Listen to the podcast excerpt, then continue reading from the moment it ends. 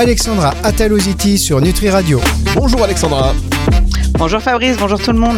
Alexandra Talositi, qui, vous le savez maintenant, vient à votre secours, vient à votre aide si vous êtes professionnel du bien-être et même client. Euh, vous avez euh, des questions sur euh, des professionnels que vous êtes allés voir, des interrogations. N'hésitez pas à en faire part Alexandra qui y répond. Alors on a plein de questions. Je rappelle quand même le numéro de téléphone si vous voulez participer à cette émission, échanger en direct avec Alexandra, c'est possible bien évidemment. le numéro de téléphone c'est le 06 66 94 59 02 06 66 94 59 02. Vous pouvez également adresser vos questions comme vous le faites en grande grande majorité via le site nutriradio.fr sur le formulaire de contact. Et puis, euh, bah voilà, Alexandra est là pour vous aider, présidente du syndicat national de la naturopathie. Euh, vous avez trop de casquettes, euh, vous avez trop de casquettes, Alexandra. Je les dis pas tous, mais toutes, pardon. Mais voilà, qui ne connaît pas Alexandra Ataloziti Franchement, qui ne connaît pas Alexandra Ataloziti Je suis une praticienne et si je peux répondre aux questions de mes confrères et consoeurs, c'est parfait. En tout cas, il y a beaucoup de questions. et sans langue de bois des ah bah fois, ça, vous fait trop rire, Fabrice, mais c'est le sans langue de bois. Oui, oui, non, mais sans langue de bois, par contre, euh, au niveau des quotas, vous savez, hein, tout ce qui est grossièreté. J'ai atteint mon quota du mois pour les gros mots, c'est promis, Fabrice. Voilà, et on m'en a parlé, vous savez qu'on m'en a parlé. On m'a dit, ouais, Alexandra, quand même, euh, elle, ne mâche pas, elle, ne mâche, elle ne mâche pas ses mots. Je dis, oui, ça c'est le moins qu'on puisse dire, mais c'est ce que les gens aiment, et c'est ce qui fait qu'on a d'ailleurs, je pense, autant de questions. Parce que pour tout vous dire, euh, voilà, les questions, on ne sait plus où donner de la tête, donc on va y aller tout de suite d'ailleurs. Comme ça, ça permettra d'être le plus efficace possible. Question que euh, Alexandra découvre en même temps que vous, hein, chers auditeurs, et on s'est dit, tiens. vous aimez bien ça, Fabrice. Mais oui, mais oui, comme ça. C'est ça qu'il faut dire, c'est qu'il faut que je te contienne les gros mots alors que je ne connais pas les questions à l'avance. en fait, je lui dis surtout pas de gros mots, mais en même temps, je, je, je lui lance les questions, boum, en sachant que là, la probabilité pour que la spontanéité soit à 100%, elle est de 100% également. Donc, euh, bon, bah voilà, hein, ça aussi, c'est les risques du métier, on va dire. Euh, j'allais même dire qu'on allait faire une roulette des questions, parce qu'il y a tellement de questions, on va dire comment on les choisit, bah, c'est souvent dans l'ordre d'arrivée, mais on pourrait peut-être faire une petite roulette des questions. Allez, on démarre par la question de Jérôme de Caen qui euh, précise voilà, certains clients annulent leur séance d'acupuncture à la dernière minute par peur des aiguilles. Ouais, d'accord. Comment les rassurer avant leur visite? C'est-à-dire qu'ils veulent le faire et au dernier moment, pam, euh, ils annulent et du coup, bah, ils le plantent en fait. Plante l'aiguille. Alors, euh, moi, je suis pas acupuncteur, hein. je suis réflexologue en énergétique chinoise, mais j'ai pas de compétences en acupuncture.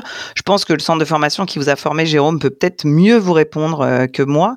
moi, d'un point de vue pratique, relation d'aide, pourquoi euh, imposer une séance d'acupuncture dès la première fois. Euh, à partir du moment où les gens ne vous connaissent pas, peut-être qu'il faut plus que vous précisiez que dès cette première séance, vous ferez un bilan complet, une anamnèse, je sais pas comment vous pouvez l'appeler en MTC, et puis que vous pourrez aussi leur donner d'autres euh, conseils ou pourquoi pas partir sur un massage Shuina pour la prochaine première séance. Comme ça, ils sont en sécurité avec vous.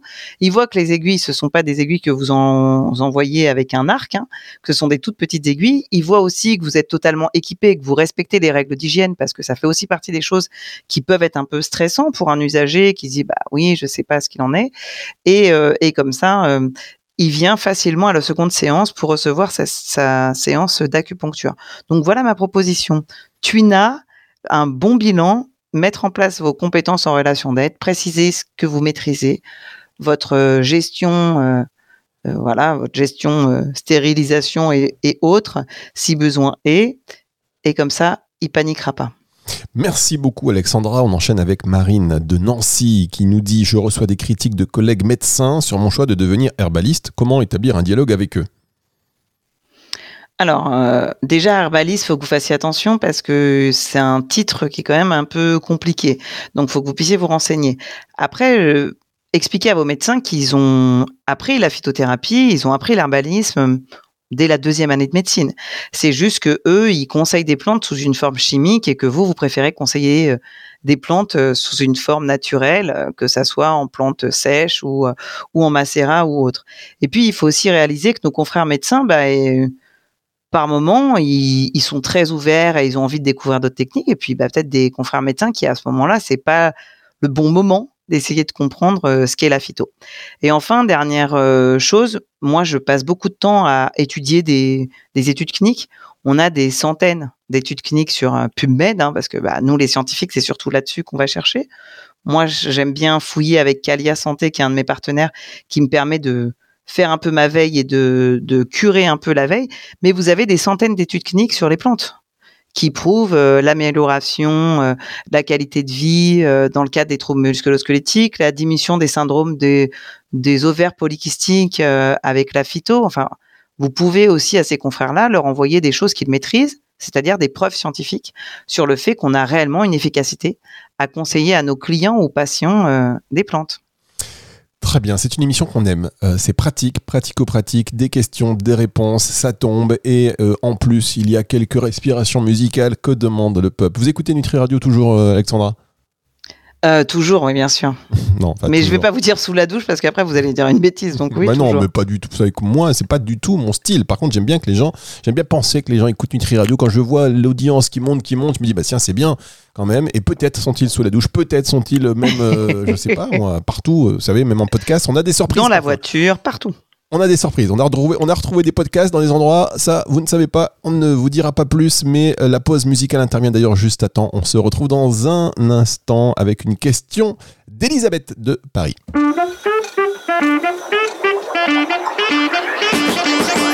Coup de boost. Alexandra Ataloziti sur Nutri Radio. Qu'est-ce qu'il dit comme bêtise, Fabrice? Vous n'avez pas des gens dans votre entourage comme ça qui disent Mais l'émission, elle est bien? Ce que tu dis, c'est bien, mais le Fabrice, on le sent pas trop.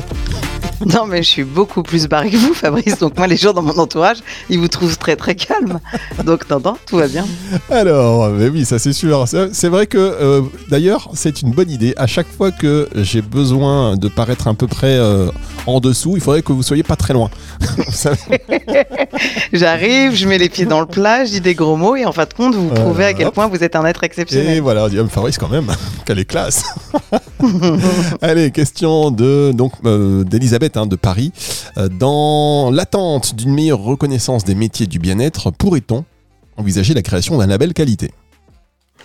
C'est une très bonne question. Il y a nos confrères euh, de la Chambre syndicale de sophrologie qui ont proposé un label qualité qui s'appelle le Certisofro et Calisofro.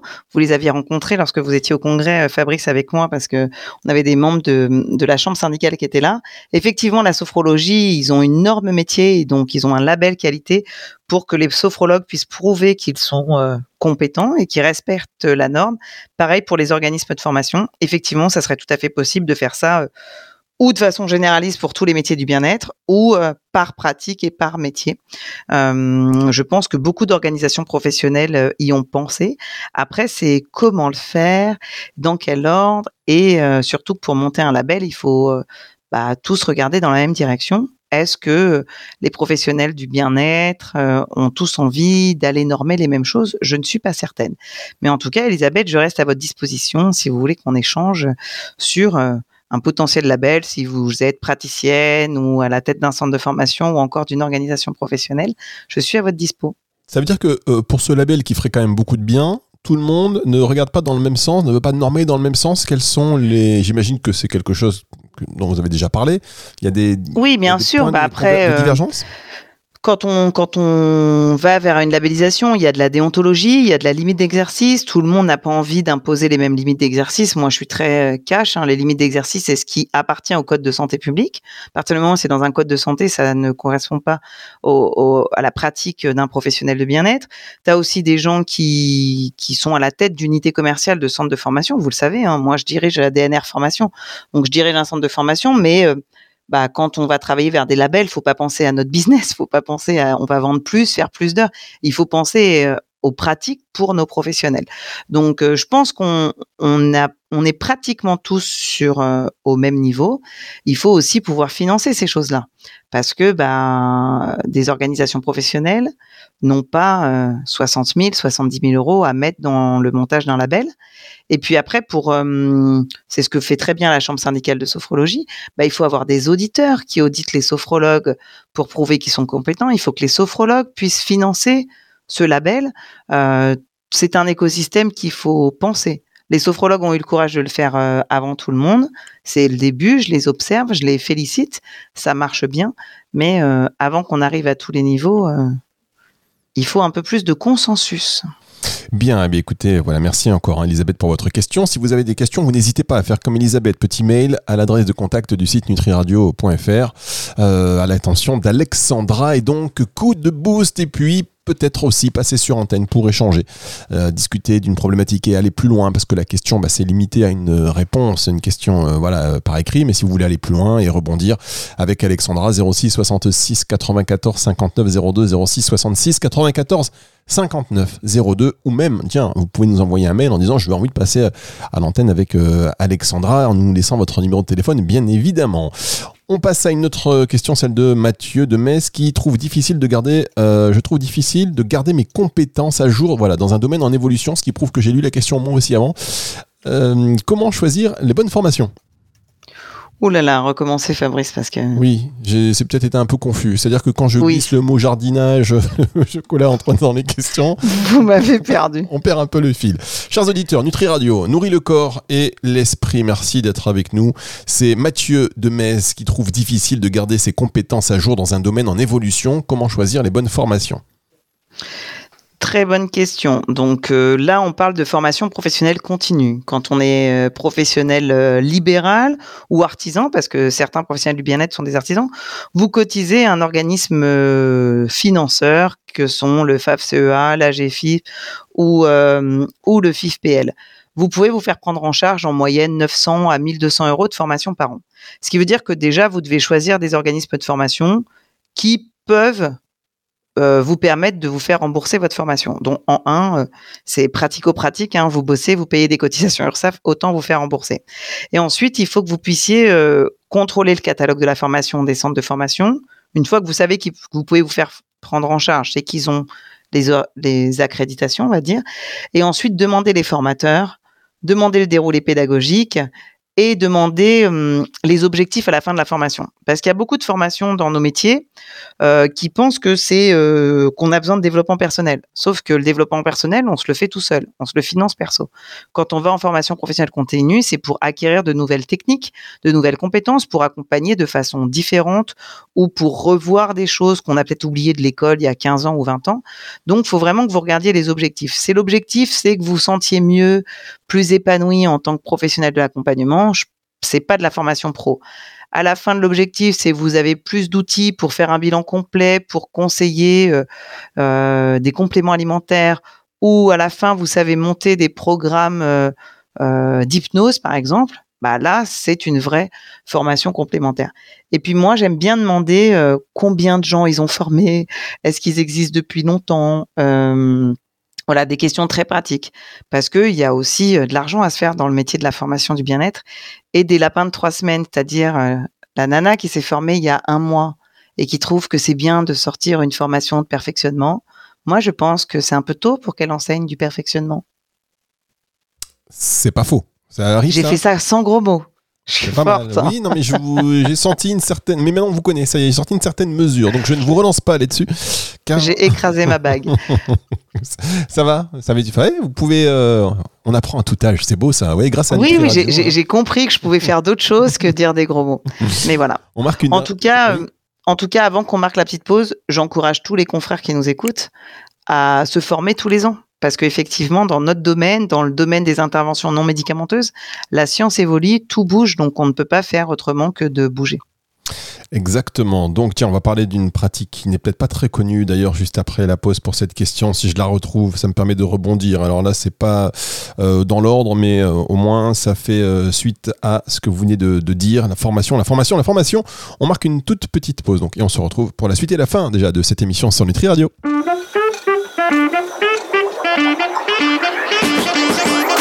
Boost. Alexandra Ataloziti sur Nutri Radio.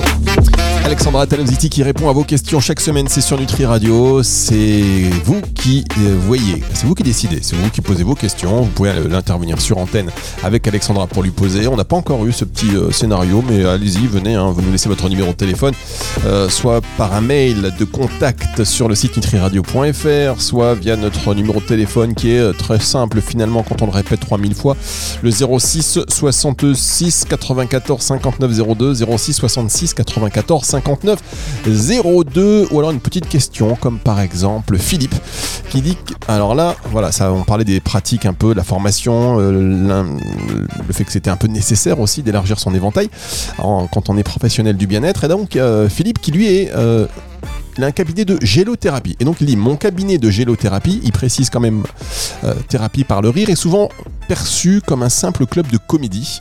Comment mettre en avant l'aspect thérapeutique? Alors ça, Alexandra, la gélothérapie, je sais qu'on a fait une émission avec vous, euh, il n'y a pas si longtemps que ça d'ailleurs, la saison dernière, sur le, rire, euh, avec, je sais plus, je me souviens plus du nom, Yann, je crois. Oui, on avait fait ça. Donc, déjà, la gélothérapie, on a des preuves euh, scientifiques sur le fait que le rire permet d'améliorer la qualité de vie du patient en oncologie pour des troubles du sommeil et autres. Donc moi, je pense que déjà, première chose, dans votre documentation, dans votre site internet, mettez en avant que bah, rire, il y a des preuves que le fait de sécréter plus d'ocytocine, bah, ça nous met bien et qu'on améliore la qualité de vie. Vous ne pourrez pas empêcher les gens de vous prendre pour un mec totalement barré, à faire rire tout le monde. Moi, fait des ateliers de rigologie il y a des années en arrière, où, effectivement, bah, ça peut être particulier quand tu regardes de l'autre côté de la salle, euh, euh, sur la porte vitrée, en disant qu'est-ce qu'ils font Ils sont 25 à rigoler euh, ensemble. À partir du moment où vous mettez en avant les preuves scientifiques, et je, suis une scientifique de, de, formation, automatiquement les gens vont dire bah oui, peut-être que le process animé c'est peut-être un peu original, c'est atypique, mais j'y vais parce que ça me permet euh, d'améliorer euh, ma qualité de vie, d'avoir euh, une meilleure santé. Donc je pense que c'est juste faire plus d'informations. Et à mon avis, dans votre pratique, ça manque de conférences. Euh, pourquoi pas même euh, contacter Fabrice si vous voulez euh, qu'on fasse une émission ensemble ou avec d'autres. Il faut pouvoir informer le grand public sur ce qu'est la gélothérapie ou la rigologie ou, la thérapie par le rire. Il y a plein de mots pour que le grand public et des auditeurs qui, qui nous écoutent puissent comprendre à quel point ça peut être un vrai plus. On arrive à aller au yoga toutes les semaines on peut aller faire un atelier de sophro par semaine. On doit pouvoir aller faire du yoga du rire ou de la gélothérapie toutes les semaines aussi. Euh, sans rougir. Voilà, après, c'est difficile d'être pris au sérieux, effectivement, sur des thématiques de rire, mais euh, c'est pas mal quand même comme idée, finalement, d'être pris comme un club de comédie, simple club de comédie, ça peut être aussi un concept. effectivement, et puis si euh, effectivement lors de vos ateliers, il y a des gens qui avaient moins confiance en eux et qui grâce à la gélothérapie ont plus confiance en eux, ils auraient trouvé ces mêmes compétences dans un atelier de comédie. Donc moi je trouve pas ça choquant. Bah non, voilà, euh, Philippe. On enchaîne donc avec. Alors, cette-ci, il faut que je l'encadre. Comme je ne l'ai pas prise dans l'ordre, je vais revenir dans l'ordre des questions. Pop, pop, pop, pop, euh, donc, Fabienne, suite à la nouvelle réglementation française sur les pratiques des médecines douces, comment euh, m'assurer que je suis en conformité avec la loi? Alors, ça, je ne savais même pas qu'il y avait une nouvelle réglementation. Bah si, il y a une réglementation qui est sortie en 2017, ah. euh, donc elle n'est pas nouvelle, mais effectivement, ça commence à, communiquer un petit peu. Donc déjà, ça dépend de, du métier que vous pratiquez. Ça vaut le coup peut-être que vous reveniez vers nous pour une prochaine émission pour donner le métier. Après, la première chose, c'est qu'il faut que vous réalisiez. On a le droit de s'installer. Si on est formé, on, on, a été formé dans un organisme de formation reconnu, c'est-à-dire qu'un numéro de déclaration d'activité. Vous devez afficher sur votre plaque, sur votre site internet, le nom que vous avez sur votre euh, certification. Je m'explique. Vous êtes praticien en massage Abhyanga, vous mettez praticien en massage Abhyanga. Vous mettez pas massothérapeute. Massothérapeute, on n'a pas le droit. Vous êtes conseiller en naturopathie, vous mettez pas naturopathe. C'est deux métiers différents. Vous êtes euh, hypnothérapeute, bah, vous mettez hypnothérapeute, mais si vous avez un certificat de technicien en hypnose, vous mettez technicien en hypnose sur la plaque. Donc ça, c'est pour permettre d'informer le public, et ça concerne le code du commerce, c'est-à-dire que vous devez dire à vos clients exactement ce que vous êtes et le certificat que vous avez obtenu ou l'attestation de fin de formation que vous avez obtenu. Il y a aussi quelque chose qui est légal, c'est que vous pouvez très bien prendre un bouquin, euh, aller étudier euh, chez un de vos mentors qui n'a d'organisme de formation et vous devenez euh, rigologue, par exemple. Et, euh, et, là, vous devez dire rigologue autodidacte, c'est-à-dire que vous devez informer vos clients que vous êtes autodidacte. Si vous ne l'informez pas, ça s'appelle de la publicité mensongère et c'est 144 000 euros d'amende. J'ai le cas en ce moment en naturopathie, Fabrice, parce que voilà, en tant que président du syndicat de Naturo, c'est moi qui gère beaucoup de dossiers qui peuvent remonter de la répression des fraudes. J'ai des gens qui ont fait une formation qui s'appelait naturopathe, ils s'affichent naturopathes, sauf qu'ils ne répondent pas au référentiel métier qu'a la répression des fraudes, qu'a le ministère du Travail. En fin de compte, ils correspondent à un référentiel métier de conseiller en naturopathie. Bah, ils ont trois semaines pour changer leur plaque et pour se dire conseiller en naturopathie et, pas naturopathe. Même si eux, ils ont un peu les boules, c'est pas un gros mot.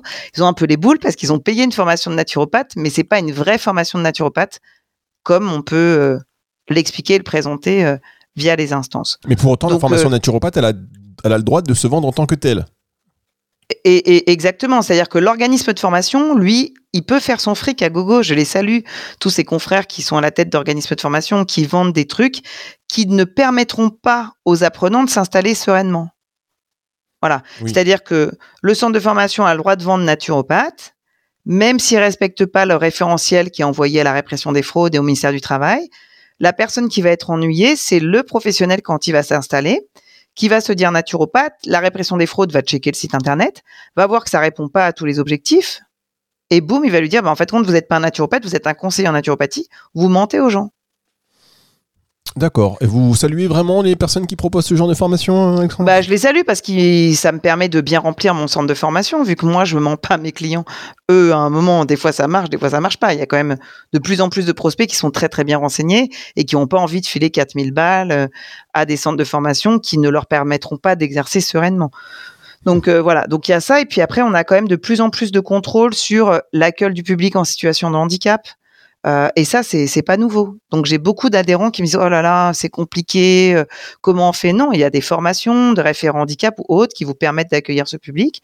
Et puis euh, j'ai beaucoup de contrôle sur les conditions générales de vente ou les conditions générales d'utilisation pour ceux qui font de la téléconsultation ou de la consultation en visio, qui sont pas good, alors qu'il y a des process pour pouvoir vous mettre en conformité. Donc la réglementation, elle est pas nouvelle, elle est vieille. C'est juste que là, bah, ils nous ont laissé le temps de nous organiser. Maintenant, on se fait réellement contrôler. Rapprochez-vous d'organismes euh, professionnels, de syndicats, de fédérations qui maîtrisent bien ces sujets-là et qui pourront vous informer pour que vous soyez en sécurité. Et si vous êtes en projet de reconversion professionnelle, bah, regardez s'il y a des fiches métiers justement dans les organisations professionnelles, regardez s'il y a des référentiels métiers ou des normes comme ça peut être en sophrologie et euh, fuyez quand vous voyez que le mec vous dit non non c'est pas réglementé, vous pouvez faire ce que vous voulez, c'est faux. Il y a quand même une réglementation qui concerne le code du commerce. Merci pour ces précisions. Alexandra, on va se retrouver la semaine prochaine. Cette émission, est dispo à partir de ce dimanche 18h sur nutriradio.fr sur toutes les plateformes de streaming audio. À la semaine prochaine, Alexandra. À la semaine prochaine. À bientôt tout le monde. N'hésitez pas à bien détailler vos questions. Comme ça, j'essaye de vous répondre au mieux. Voilà. Ah bah, allez-y, engueulez-les pendant que vous y êtes. non, n'hésitez pas, j'ai dit. Ah, n'hésitez pas à bien détailler vos questions. Mais après, je serais ravi qu'ils reviennent en live pour les poser et à finir. Ah, mais oui, ça, on vous attend en live. Qu'on organise ça vraiment, même s'il y a, je pense, beaucoup de personnes qui, euh, voilà, qui se sentent plus à l'aise comme ça, dans l'anonymat de l'écrit, plutôt qu'échanger avec vous. Vous êtes un peu impressionnante, hein, vous savez. Euh, Alexandra. On vous attend. Qu'est-ce qu'il faut pas entendre comme bêtise? À la semaine prochaine, tout le monde. Allez, retour de la musique tout de suite sur Nutri Radio.